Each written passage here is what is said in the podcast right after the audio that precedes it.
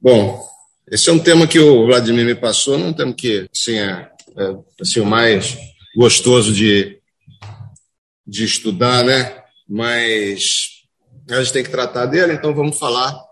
Não tem muitas imagens, porque fica botando imagem de acusador e tentador, mas então, o, até a semana passada, o Vladimir cobriu falando sobre aquelas forças e poderes que influenciam e afetam a nossa vida e a forma como nós conduzimos.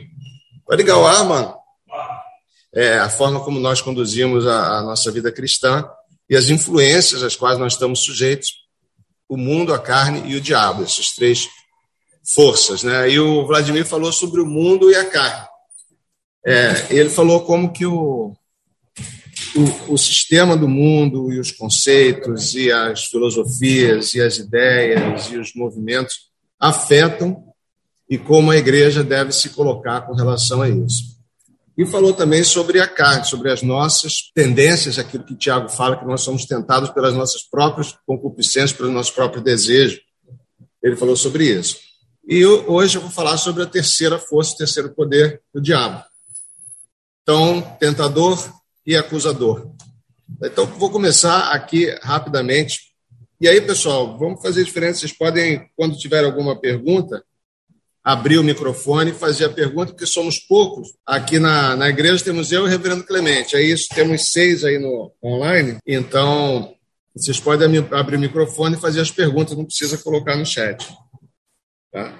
É, então, vou começar falando aqui sobre o que o diabo e os seus anjos não são. Começar falando que não são. Então, primeiro, eles não são aquela figurinha vermelhinha de chifrinho com tridente, rabo comprido, pontudinho.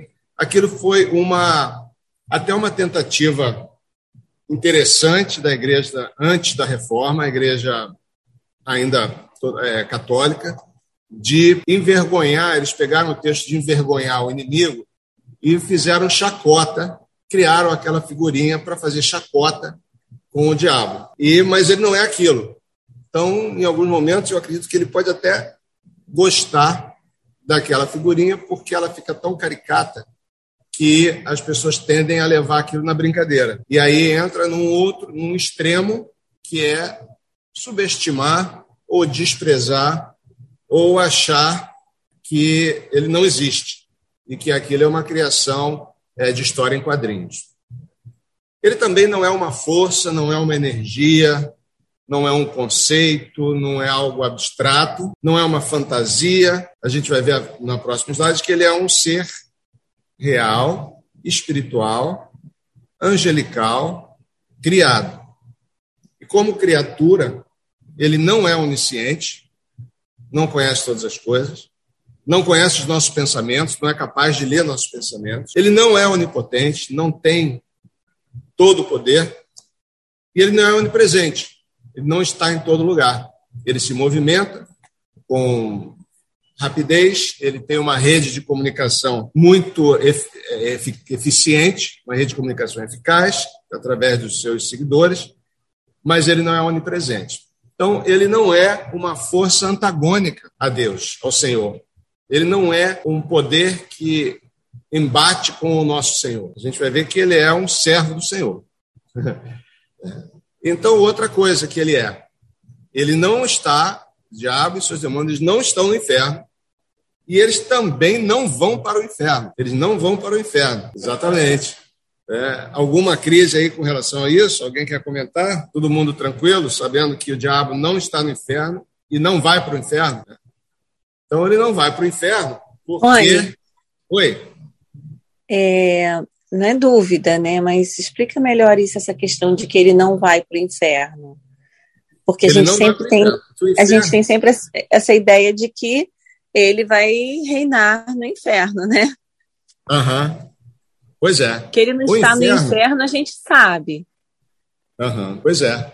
O inferno é o local, a Bíblia define como Hades, no Novo Testamento, é o local para onde vão os mortos sem Cristo. É, e o, o reverendo comentou aqui sobre Apocalipse 20. Então, o inferno como apresentado no Novo Testamento. No Antigo Testamento é a palavra Sheol, em hebraico. No Novo Testamento, a palavra Hades, em grego. Ele define o lugar para onde vão as almas dos mortos sem Cristo, os incrédulos. Então, esse é o local chamado inferno. Satanás não vai para lá, porque Satanás vai ser destruído na segunda vinda de Cristo e vai ser enviado para um outro lugar, chamado Lago de Fogo e Enxofre. E como o próprio Senhor disse, e a gente vai ver o texto, foi criado para Satanás e seus anjos. Então, o inferno é um local que existe hoje, onde estão as almas dos mortos em Cristo. O inferno vai acabar. Tanto que quando a gente chegar lá no final de Apocalipse capítulo 20, nós vamos ver que após o, o, o, o grande trono branco, o julgamento final, o inferno, Satanás e os ímpios em seus corpos vão para o lago de fogo e enxofre. Então o inferno também vai acabar e vai lá para o lago de fogo e enxofre. Então, Satanás vai não para o inferno, ele vai para o lago de fogo e enxofre, que é um lugar que consegue, aparentemente, ser pior que o inferno. Tudo bem, Márcio? Quer dizer, para mim, é assim, até uma certa ignorância, para mim era a mesma coisa, entendeu? Tudo para mim é inferno, é um lugar ruim, lago de enxofre e fogo, enfim. Por isso é, que. Existe, é, existe uma diferença muito grande, né? O inferno existe hoje. É isso que eu falei, onde estão as almas dos mortos sem Cristo, o Hades. E o lago de fogo e enxofre ainda não existe. Ele vai, no mesmo momento em que a nova criação e a nova Jerusalém se estabelecer, se estabelecerá o lago de fogo e enxofre.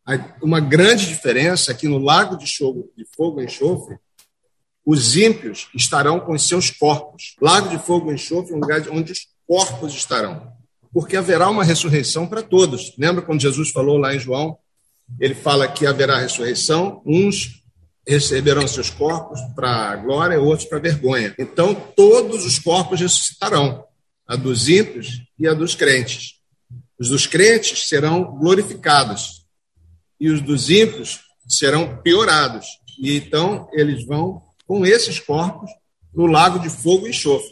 Então, o lago de fogo e enxofre é um lugar muito diferente de inferno Hades. Então, Satanás não vai para o inferno Hades, ele vai ser destruído, no, vai ser destruído, vai ser, vai ser levado para, enviado, expurgado para o lago de fogo e enxofre. Castigo eterno. Tá? Então, é, é, são lugares bem diferentes. Tá? Então, eu sabia que isso ia gerar alguma pergunta, coloquei aqui, porque, em geral, as pessoas confundem mesmo. Não, ele vai para o inferno. É, é, são conceitos teológicos diferentes, né? Inferno e lago de fogo e enxofre. Tá? Tudo bem, Márcia? Tudo bem, pessoal? Tudo, Fanny, tudo. Beleza, então vamos em frente. Outra coisa que eu coloquei aqui é que existe uma, uma tendência em dizer que Satanás era ministro de música no céu antes de cair. Então, isso não tem confirmação no texto bíblico, que ele era é, andava cheio de joias e era o ministro de louvor do céu. Isso não tem clareza no texto bíblico. Pode ser até que ele tenha sido, mas o texto bíblico não fala isso. Então, a base para isso está lá em Isaías capítulo 14 e Ezequiel no capítulo 28. Então, vamos ver aqui Isaías capítulo 14, rapidamente.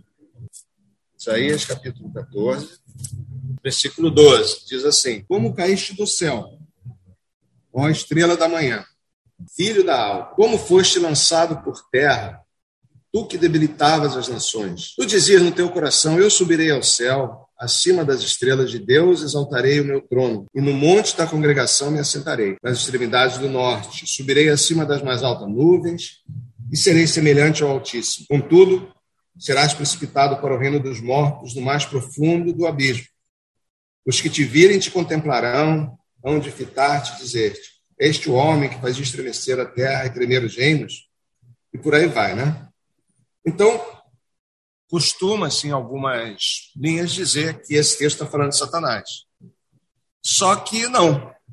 Só que esse texto está se referindo a Nabucodonosor, ao rei de Babilônia. Porque se a gente é, é, pegar isso e tentar com Satanás, como tivesse se referindo a Satanás, é tirar o texto do seu contexto. Porque se a gente olhar o texto antecedente, A gente vai ver a partir do início do capítulo 14 que ele está falando do rei de Babilônia. E olha só, versículo 4. Então proferirei este motejo contra o rei de Babilônia. Ah, muitos entendem a Babilônia como o inferno, o reino das trevas. Mas olha só o que ele diz em seguida. Versículo 8. Até os ciprestes se alegram sobre ti. Olha só, versículo 7. Já agora descansa e está sossegada toda a terra. Todos exaltam de júbilo até os ciprestes se alegram sobre ti, e os cedros do Líbano exclamam: Desde que tu caíste, ninguém já sobe contra nós para nos cortar. Ele está dizendo o seguinte: que esse rei era tão mau, destruía, e ele de fato era, destruía as nações que ele dominava, que até as árvores estavam agradecidas dele ter sido destruído, porque ele não ia mais cortar as árvores. O além, olha só o que vem aqui: o além, desde o profundo, se turba por ti para te sair ao encontro na tua chegada. Ele, por tua causa, desperta as sombras de todos os príncipes da terra e faz levantar os seus tronos a todos os reis das nações. Todos estes respondem e te dizem: Tu também, como nós, estás fraco? És semelhante a nós? Derribada está na cova tua soberba e também o som da tua harpa. Por baixo de ti, uma cama de gusanos e os vermes são a tua coberta. Olha só, ele está usando aqui essa linguagem, falando assim: o além, no além, alguns poderosos que ele tinha destruído, já mortos, viram ele chegar na morte e falaram: Você também morreu, você também é fraco como nós. É, então, essa profecia aqui é uma profecia sobre o rei de Babilônia, e não fala de Satanás, necessariamente. A outra é Ezequiel 28 depois vocês leiam. Ele fala, era os querubins da guarda, andava adornados de joia. Aquela é uma profecia sobre o rei de Tiro, que era outra cidade que fica ali à, à esquerda do Líbano, olhando para o mapa, e que estava em guerra com Israel. Então, não necessariamente Satanás, e aí, não necessariamente ele era aquele ministro de louvor, tocando a harpa, como fala aqui no texto, regendo o coro celestial. Isso né? Algumas pessoas até usam para falar que é, é, como Satanás era ministro de música, então a música é um elemento através do qual ele atua e influencia muito fortemente. Ele atua e influencia muito fortemente sobre a, pela música, não só pela música, mas pela filosofia, pelos pensamentos, pelas conversas, por tudo que ele puder, não só pela música. Né?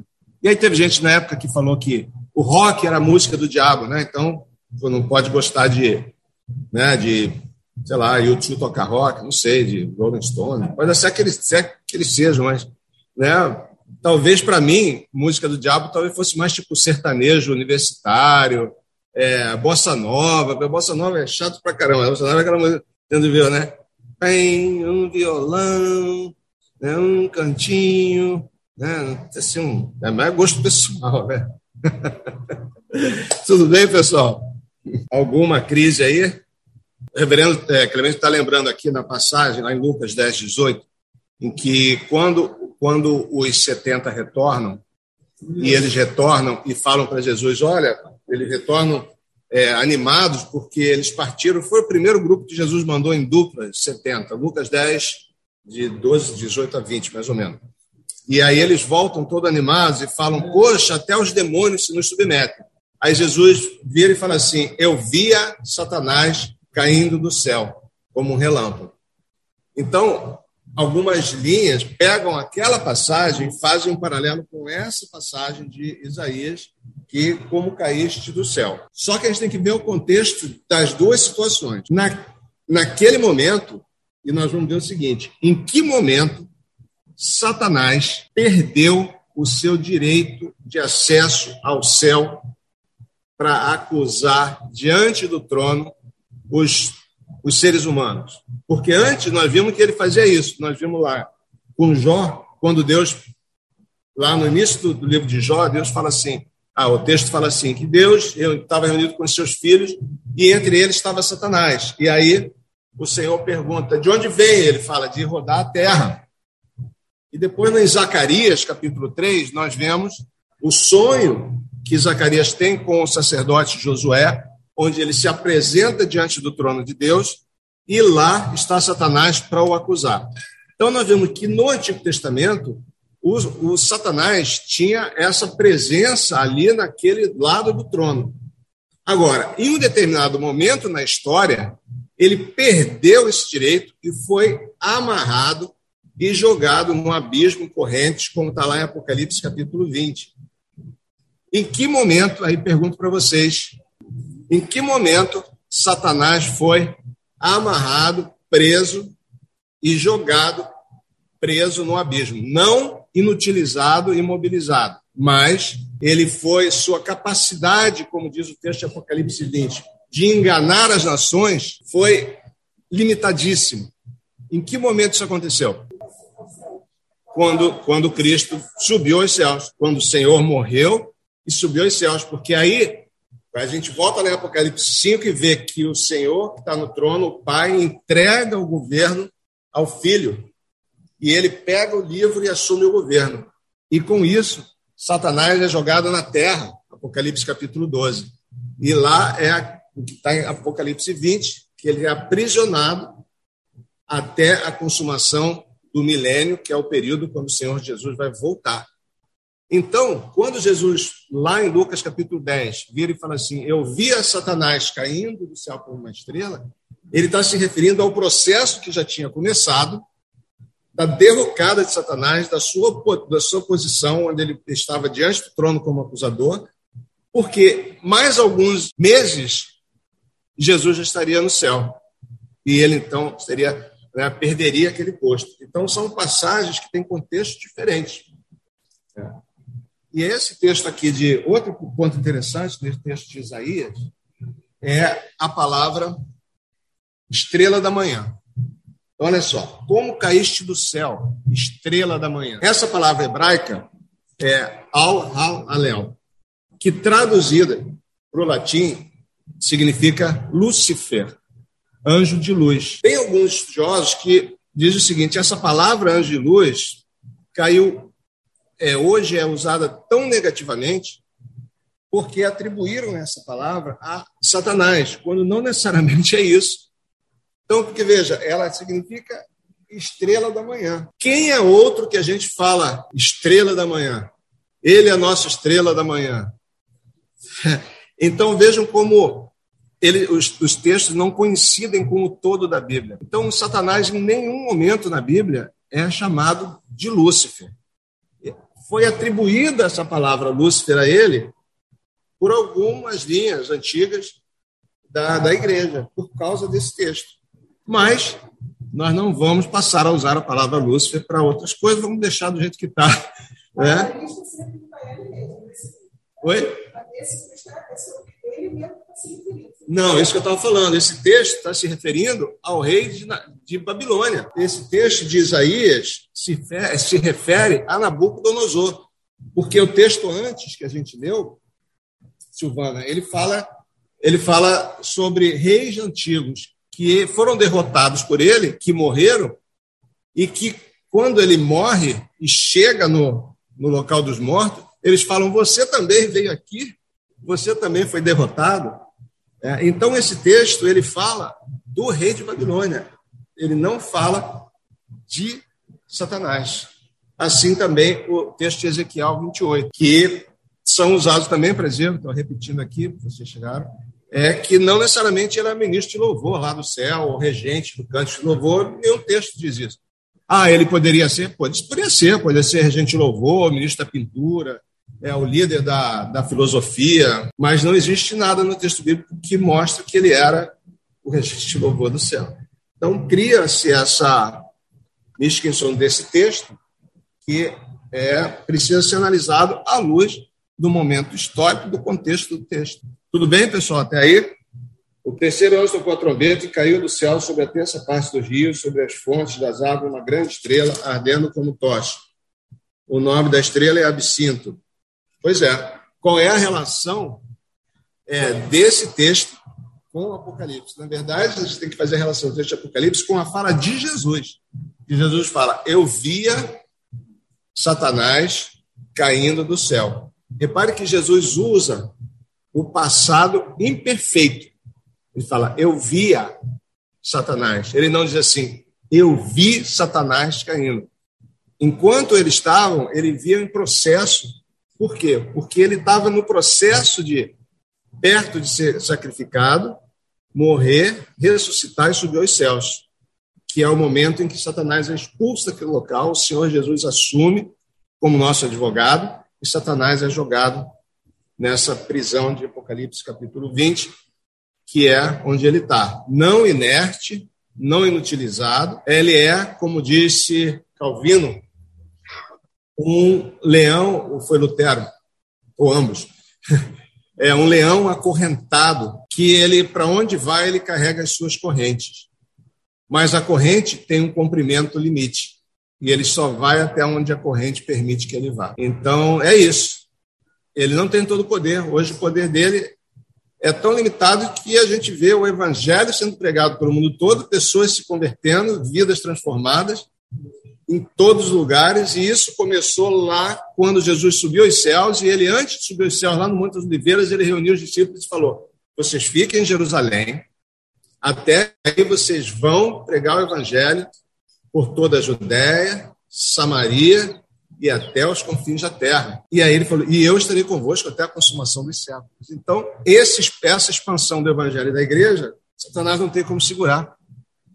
E ele ainda falou: as portas do inferno jamais prevalecerão sobre a igreja. Então, é, é, é sobre isso que ele estava falando. O momento da queda de Satanás é o momento da ascensão de Jesus. Né? E, não lá quando, quando ele caiu, porque o texto que aplica o texto de Isaías é na queda de Satanás lá na origem. Quando Satanás deixou de ser um anjo bom e passou a ser o diabo. É isso que atribui o texto de Isaías, né? enquanto o texto está falando de Nabucodonosor. O profeta Isaías fala aqui o registro. Né?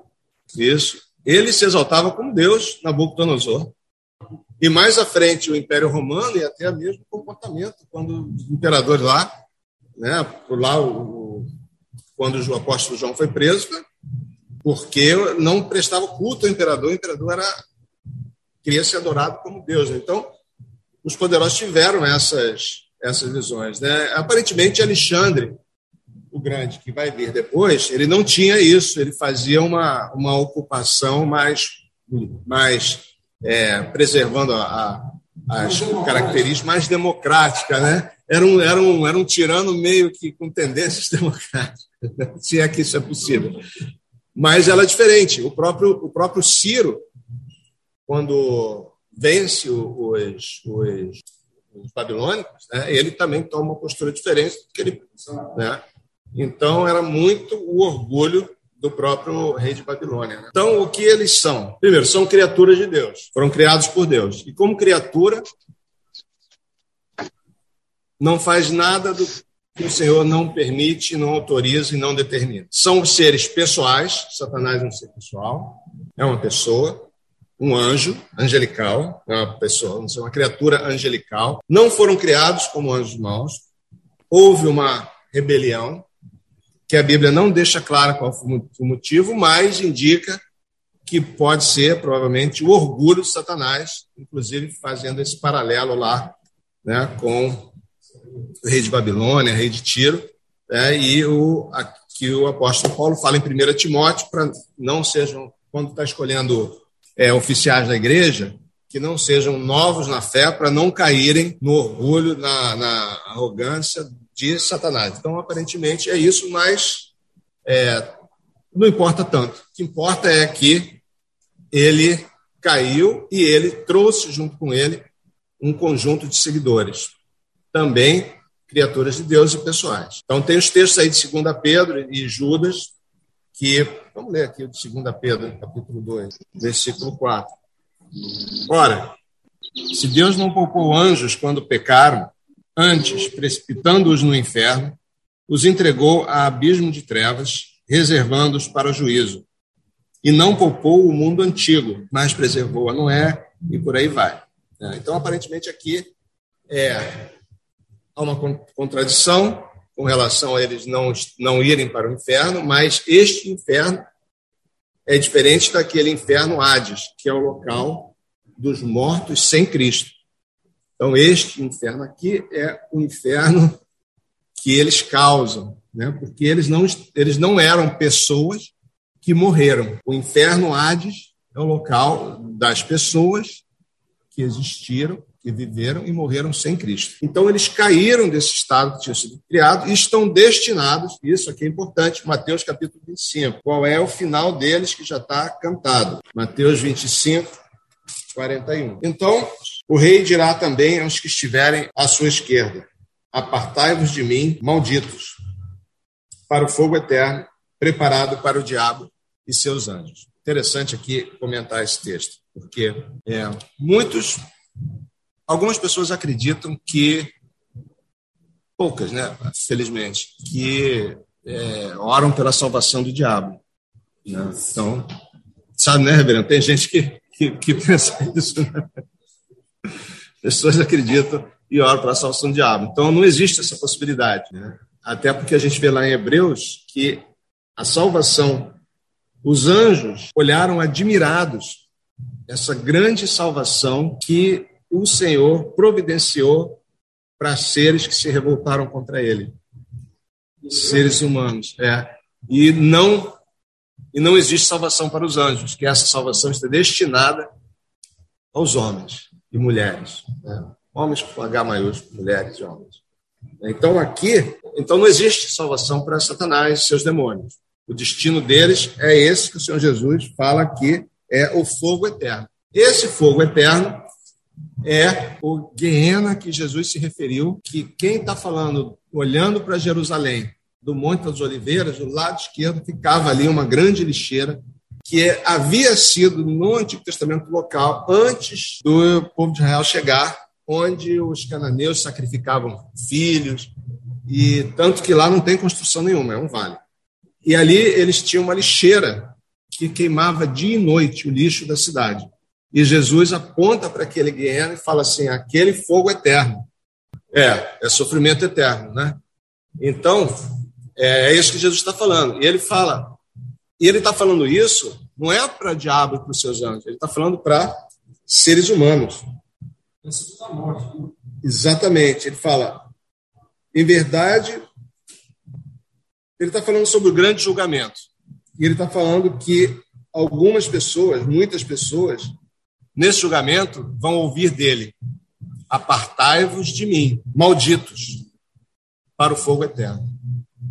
Outra coisa que também algumas pessoas dizem o seguinte: poxa, o Deus do Antigo Testamento era um Deus mau, irado, castigava. O Deus do Novo Testamento é um Deus só de graça, misericórdia. Gente, esse texto aqui é o Senhor Jesus falando que um grupo de pessoas vai se vai virar para ele e ele vai se virar para as pessoas e falar: apartai-vos de mim, malditos, para o fogo eterno. Então, isso também não faz sentido biblicamente, que Deus do Antigo Testamento é um Deus mau, Deus do Novo Testamento é um Deus gracioso. É o mesmo Deus. E uma passagem como essa, falada pela boca do nosso Salvador, é muito duro de ouvir e deve nos levar a cair de joelho aqui, cabeça em terra, né, e entender o tamanho da misericórdia que ele tem por nós e o tamanho do livramento que ele providenciou para nós. Né?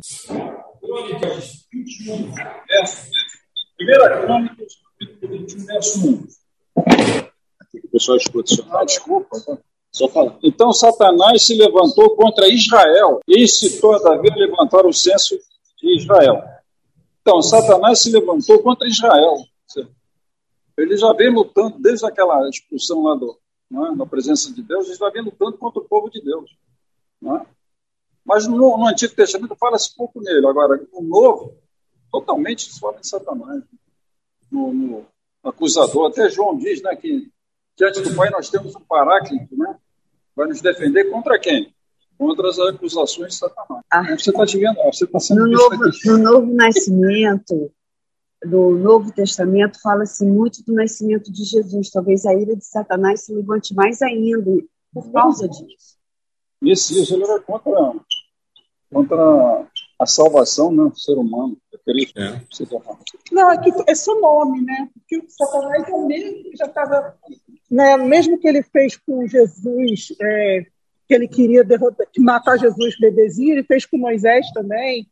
Então ele é o mesmo, ele, ele já estava agindo do mesmo jeito da, ao longo da história, desde que ele caiu, ele, ele, ele, ele é rebelde contra Deus do, do princípio até da rebelião dele até e agora ele, ele sabe que ele ele já sabia, né? Porque ele, ele, ele já sabia que ele ia, ele ia ser derrotado, né? Ele só estava lutando a rebeldia dele, mas ele já sabia. Agora ele sabe que quando, quando Jesus assentou no trono, na, na assunção aos céus, aí ele sabe que está consumado, ele tem certeza disso, ele não tem dúvida, né? Ele sabe disso. A gente só fica sabendo mais assim. Mas eu mesmo, ele já estava fazendo aquilo tudo, né? Pois é, a primeira. Qual, qual foi o primeiro. Obrigado. Qual foi a primeira referência a Satanás no texto bíblico? Gênesis 3. Né? Ele já existia, já tinha caído. Em Gênesis 3, o texto fala que a serpente mais astuta dos animais. Então, uma das características dele é que ele é astuto, que ele é antigo, ele é velho, né? ele é experiente e é astuto. E então, lá, no início da criação, com o primeiro casal, ele já dá as caras. E aí permeia a história. O que acontece no texto bíblico é que a revelação bíblica é progressiva. E à medida que o texto vai avançando, as verdades bíblicas vão sendo descortinadas o Novo Testamento escancara tudo. A doutrina da Trindade, que era implícita no Antigo Testamento, no Novo Testamento, a gente vê lá no batismo de Jesus, logo de cara, o Pai fala, o Filho está ali, ouve, o Espírito Santo se manifesta, a Trindade em harmonia ali, dialogando? E assim acontece, porque ele revela esse inimigo, tentador e acusador, como um ser real, né? concreto, verdadeiro e já derrotado, destinado ao fogo eterno. Então, é, esses anjos possuem um. Existe uma hierarquia. Tem gente que se dedica a estudar, né? Principados, potestades, poderes dominadores, um é maior que o outro. Né? interessa muito saber qual hierarquia do inferno. Mas o fato é que eles têm um líder. E esse líder tem um nome. O nome próprio, pessoal dele, no texto bíblico, é Satanás. A gente vai ver daqui a pouco. São numerosos esses anjos que caíram com ele, não sabemos quantos. E um detalhe importante, eles são servos de Deus. Aí foi Calvino que disse: o diabo é o diabo de Deus. Ele é um servo de Deus. Ele faz aquilo que Deus determina. Então, não existe. Uma vez eu, eu fui aqui na, na igreja de Rio das Pedras, e aí no caminho lá tinha um cartaz chamando para um grande culto que ia ter no final de semana. Né? Grande batalha espiritual, Pai, Filho e Espírito Santo contra principados, potestades e poderes dominadores do mundo do mal. Gente, isso é uma blasfêmia sem tamanho. É equiparar, é botar ali a trindade, o Criador, o Senhor de tudo, né, que criou Satanás com o sopro e com o sopro da sua boca vai destruir, fazer isso. Então, vira um pouco de espetáculo, né? E aí, pois é, Deus lutando contra o diabo, e Deus é derrotado, né? E Deus é derrotado, né? Gente, isso é blasfêmia heresia, sabe? É, o Senhor é absolutamente soberano. Então, é, é essa, essa, não existe essa competição de poderes, né? Então ele é um servo, faz aquilo que Deus, que Deus permite. Né? E o que ele o, e o trabalho dele é o que a gente vai ver daqui a pouco. Qual é a atividade dele? Tudo bem até aqui? Tem uma pergunta aqui no chat, deixa eu ver. Deus dá dons para quem não será salvo? Por que muitos fazem maravilhas e não serão conhecidos por Deus? Se fugir do assunto, não precisa responder hoje.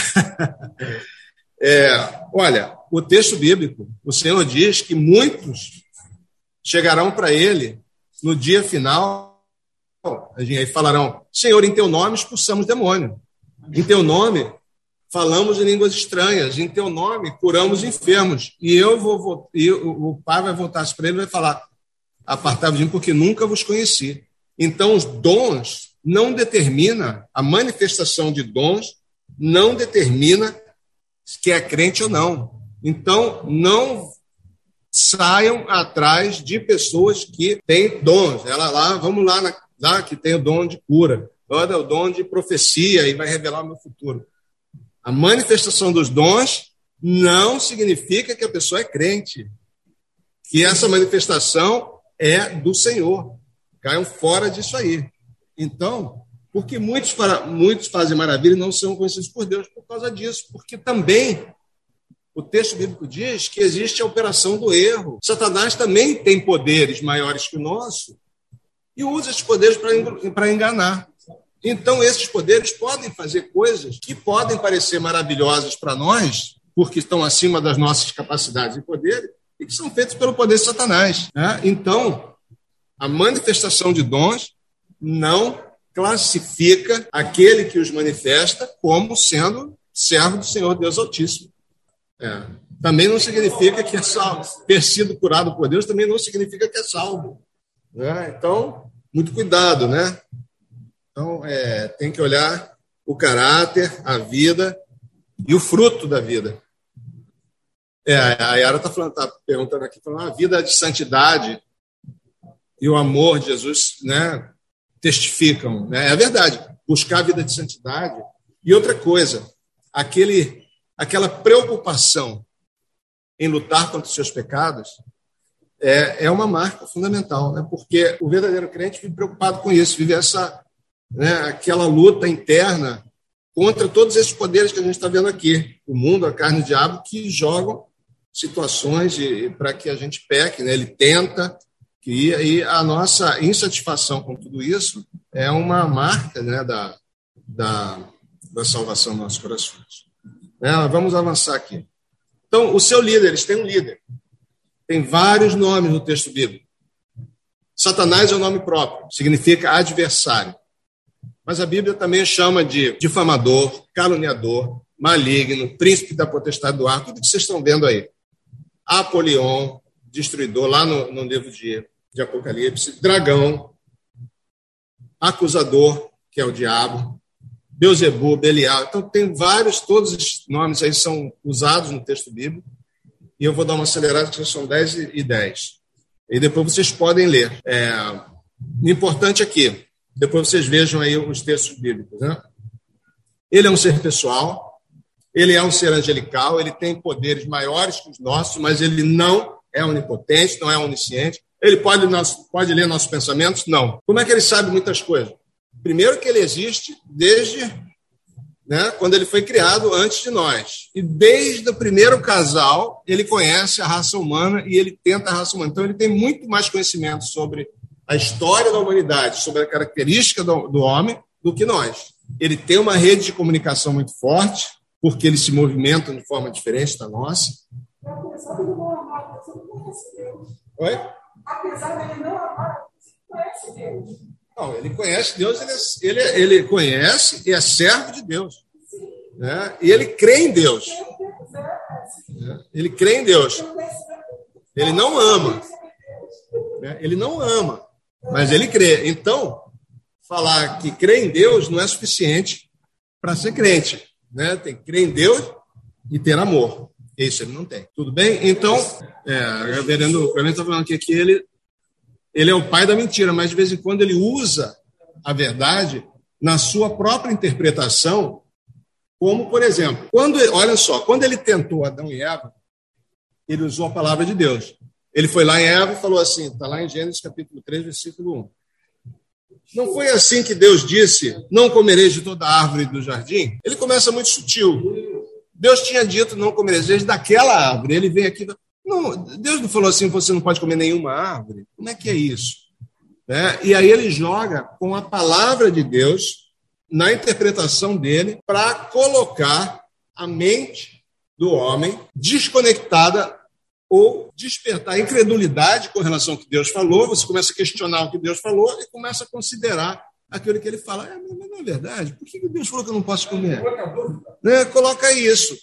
E com Jesus lá no deserto, ele fez a mesma coisa. Ele pegou a palavra de Deus e falou: não está escrito. Então, o problema dele é a interpretação da palavra de Deus e não desconhecimento. Ele conhece a palavra de Deus mais do que você, mais do que eu. Agora, ele tem a própria hermenêutica, a própria forma de interpretar. E ele usa essa forma de interpretar. E nós vemos isso acontecendo hoje com muitos líderes que se dizem cristãos e que vão interpretar o texto bíblico de acordo com as suas vontades e os seus desejos para se sentirem moralmente bem, usarem pessoas, então, e usam o texto bíblico. Então, pegar a Bíblia, ler a Bíblia num púlpito não significa que é crente também, tá? Então, muito cuidado com quem você ouve. Porque também, veja só como Satanás chegou lá e falou para aquela mulher: não foi assim que Deus disse, ele não chegou metendo o pé na porta, falando: olha, Deus é mentiroso, hein? Ele falou, porque aquilo não ia colar. Então, o, o falso profeta, que é o, o ministro dele, vai chegar com palavra bonita, com palavra doce, né? gente boa, moderno, ele fala suave. Né? Tem gente que gosta da coisa na lata, na lata mesmo, né? dentro e tal. Mas muitos eles vão chegar falando assim, legal. E aí as pessoas falam, poxa, esse homem é de Deus, essa mulher é de Deus, olha como ela fala bonito, suave, olha como ela é preparada, olha como ela estuda o texto bíblico, leu vários autores, suave. Cuidado. Leiam lá o livro de Judas, não Judas Iscariotes, tá? O livro de Judas lá, o penúltimo antes de Apocalipse, né? E o livro de Segundo Pedro, e você vai ver que ele fala que eles vêm com palavras sutis, eles vêm com palavras suaves, mas eles são como nuvens sem água. Nuvens sem água não serve para nada, né? É, então, muito cuidado. Tudo bem? Aqui? Passando aqui para atividade do diabo e dos seus assecas. Ele é mentiroso. Homicida e mentiroso, pai da mentira, palavra do Senhor Jesus, João capítulo 8. E a mentira, ela, talvez a maioria das vezes, ela traz um componente inicialmente positivo.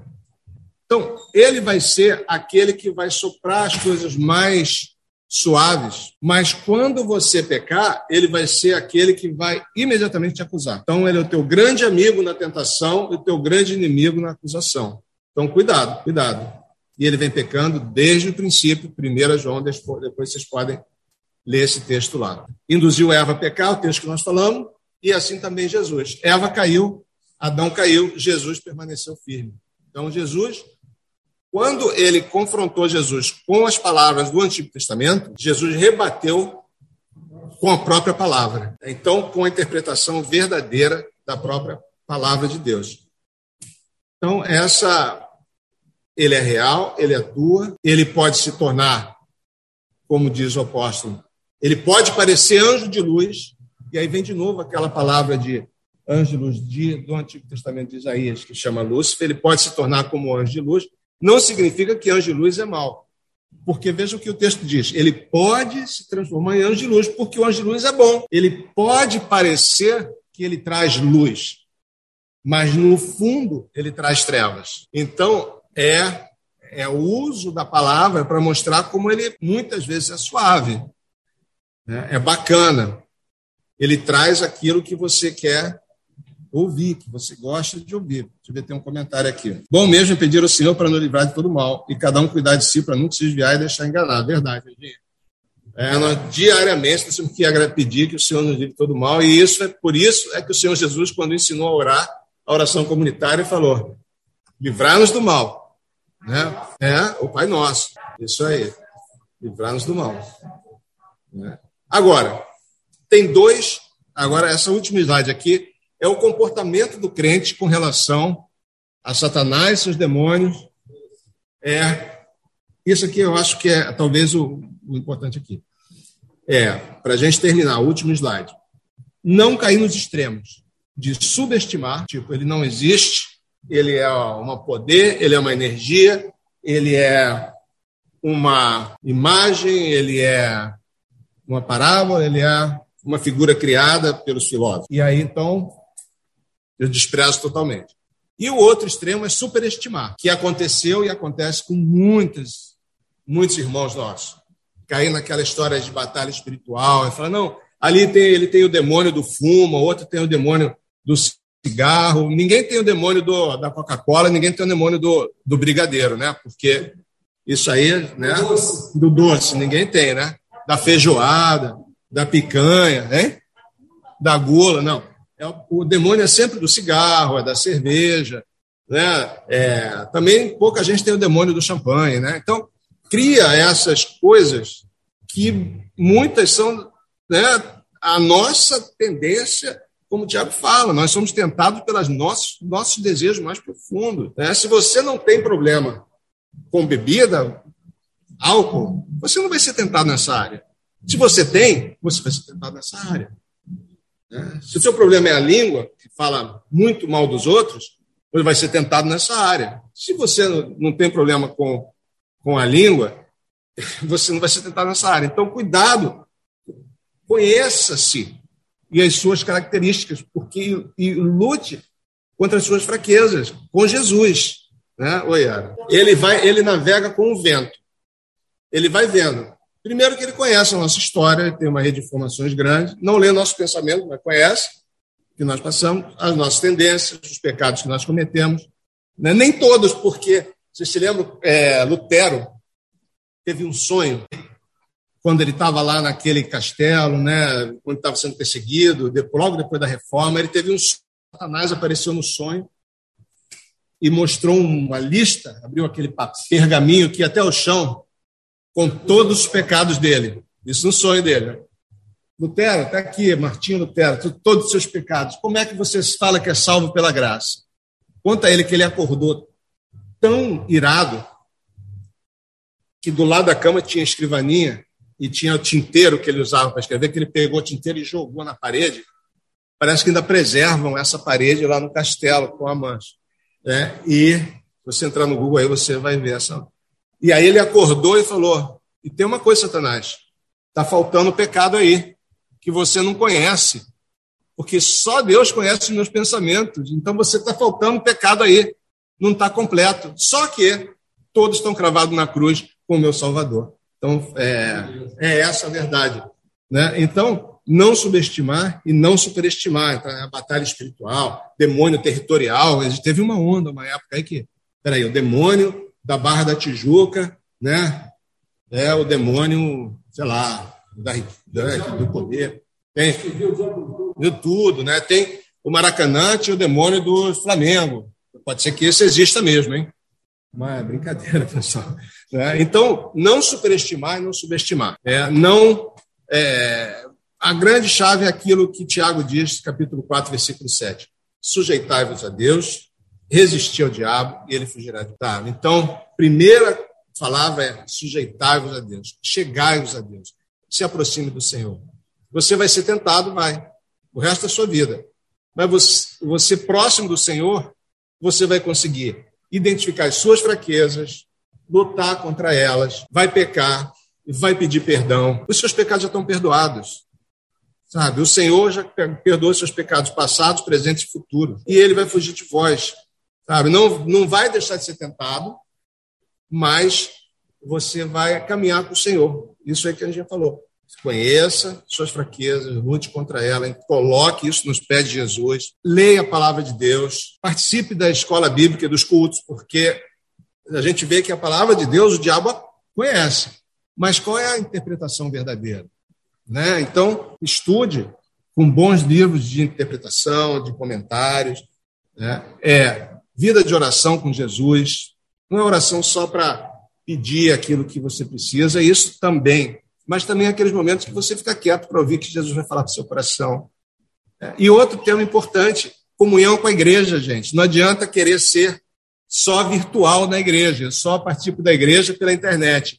Não dá, gente. Crente precisa do corpo, sabe? A gente precisa um do outro, tá junto aqui, tá caminhando, tá um chorando no ombro do outro, sabe? Um apoiando o outro. Também não abra o seu coração com qualquer um, porque tem muita gente que é membro de igreja e não é crente. Então, é isso. É, Pedro, lá, 1 Pedro, capítulo 5, versículo 8, 9, o último texto que, que eu vou ler aqui. Estejam alertas e vigiem. O diabo, inimigo de vocês, anda ao redor como um leão, rugindo e procurando a quem possa devorar. Resistam e permanecendo firmes na fé. Chegai-vos a Deus, resistir o diabo. Então, não subestime nem superestime. Não gaste tempo estudando Ora, quem foi, qual a origem dele que ele caiu. Seguinte, ele é real, ele é pessoal, ele é o tentador, ele é seu inimigo, mas ele é, é servo de Deus. Só faz o que Deus permite, só faz o que Deus decreta. ele não pode fazer nada contra você que não seja da vontade de Deus. Então, veja só, até o mal que ele faz se torna em bem. Por quê? Porque o Senhor assim permitiu decretou. E aí o apóstolo Paulo fala: tudo coopera para o bem daqueles que amam a Cristo. E essa palavra se aplica aos que amam a Cristo. Então, tratem com equilíbrio. É, não ouçam as acusações que te levem a sentir culpa pelos seus pecados. Seus pecados estão jogados no mar do esquecimento. Os seus pecados jamais me lembrarei. Se você é de Cristo, seus pecados estão igual Lutero. Tem mais pecado na sua mente com Deus que ele não sabe, ele não precisa saber. Mas Deus sabe, você já confessou, já se arrependeu, está perdoado, acabou. Bola para frente, viva a sua vida. Né? Então, é isso, gente. É, sem aprofundar muito nessa doutrina de, de, de demônio de tudo, né? Alguma pergunta? São 10 27 Alguma pergunta para a gente? É, algum comentário, alguma pergunta para a gente finalizar, orar Não? Aqui na sala. Agora já temos mais gente aqui. Não? Então tá. Então, Senhor, muito obrigado, Senhor, pela tua palavra. Obrigado pela salvação que o Senhor providenciou. E obrigado porque o Senhor é o soberano. O Senhor reina de todo mal. E queremos, Senhor, aqui como igreja, pedir ao Pai, que está nos céus, santificado seja o teu nome. Venha o teu reino, seja feita a tua vontade, assim na terra como no céu. Pão nosso de cada dia dá-nos hoje, não nos deixe cair em tentação, perdoa os nossos pecados, assim como nós perdoamos os nossos devedores, livrar-nos de todo mal, em nome de Jesus. Amém.